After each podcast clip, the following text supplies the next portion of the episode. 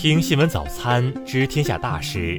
今天是二零二零年十一月十五日，星期日，农历十月初一。雨阳在上海向您道一声早安。先来关注头条新闻。据多家美媒统计，拜登已经获得三百零六张选举人票，理论上已经胜出。目前，特朗普竞选团队针对多州的计票结果发起了一系列诉讼，但多数已被驳回。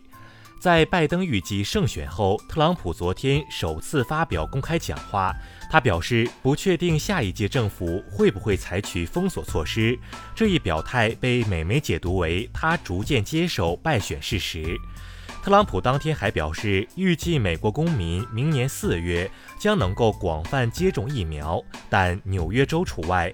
纽约州长科莫曾批评白宫疫苗接种计划存在严重缺陷，可能导致疫苗在不同肤色人种社区的分发，可能导致疫苗在不同肤色人种社区的分发存在不成比例的限制。再来关注国内新闻。全国人大常委会十一日就香港立法会议员资格问题作出决定，多个民间团体组织集会表达支持。目前，网上联署活动已获得近七十五万名网民参与。香港特区行政长官林郑月娥书面回复《香港文汇报》表示。全国人大常委会决定为香港社会有序运行提供宪制依据和坚实的法律基础，有利于“一国两制”实践行稳致远。十三日，中国驻英大使刘晓明大使会见英国外交发展部常务次官巴顿。坚决驳回英方就香港特区立法会议员资格决定的无端指责，并就英方错误言行阐明中方严正立场。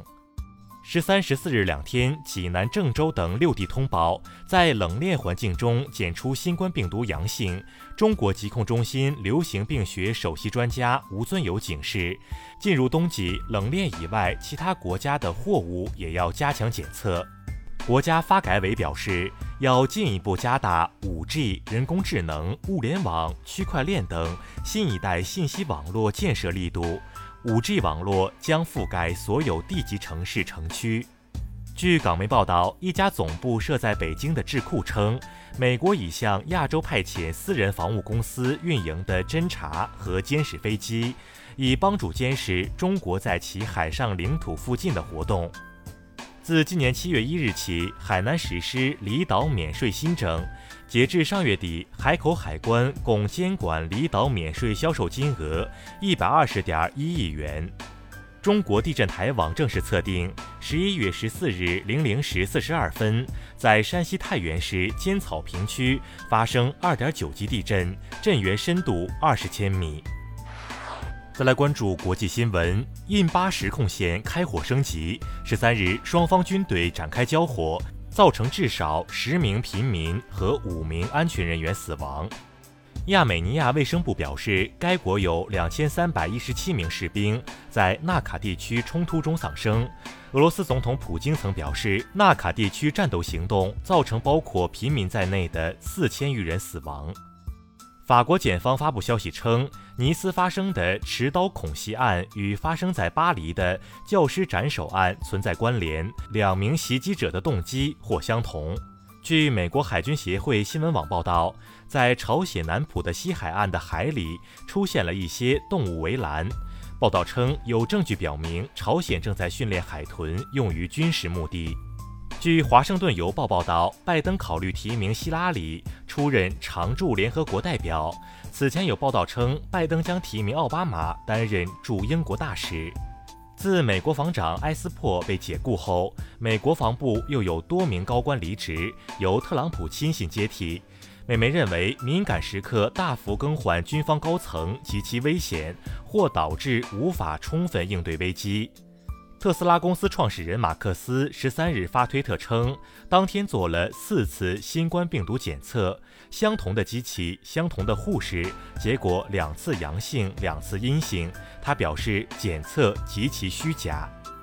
英国连环杀手彼得·萨特克利夫感染新冠后在医院死亡。萨特克利夫被称为约克郡开膛手。1975年至1980年间，他曾残忍杀害过13名女性。再来关注社会民生新闻。昨天是联合国糖尿病日，据估算，我国糖尿病患者规模也超九千七百万，另有糖尿病前期人群约一点五亿。十三日，成都禁毒民警周前在抓捕嫌疑人过程中坠楼昏迷，经全力抢救无效牺牲，年仅三十五岁。十三日，陕西五名干部在扶贫工作中遭遇交通事故，一人抢救无效死亡，四人正在医院进行救治。复旦版二零一九年度中国医院排行榜昨天公布，北京协和医院、四川大学华西医院和中国人民解放军总医院继续名列前三。上月，三位年轻人自驾游九寨沟途中遇车祸坠江，有一人遗体被找到。近日，车辆已经被打捞起，未发现另两位失踪者遗体。再来关注文化体育新闻，足协透露，今年中超联赛封闭集中进行，耗资两亿，超过以往联赛费用。据判断，明年联赛可能仍将采用赛会制形式。正在奥地利集训备战友谊赛的韩国男足队中，有四名球员和一名工作人员新冠病毒核酸检测呈阳性，目前五人均无明显症状。十三日，山西省石窟寺专项调查工作正式启动，本次调查范围主要是全省一九一一年以前开凿的不可移动文物，重点为宋代以前石窟寺。中国书法家协会公告。开除呼和浩特市委原书记云光中会籍。本月初，云光中因受贿罪被判处有期徒刑十四年。以上就是今天新闻早餐的全部内容。如果您觉得节目不错，请点击再看按钮。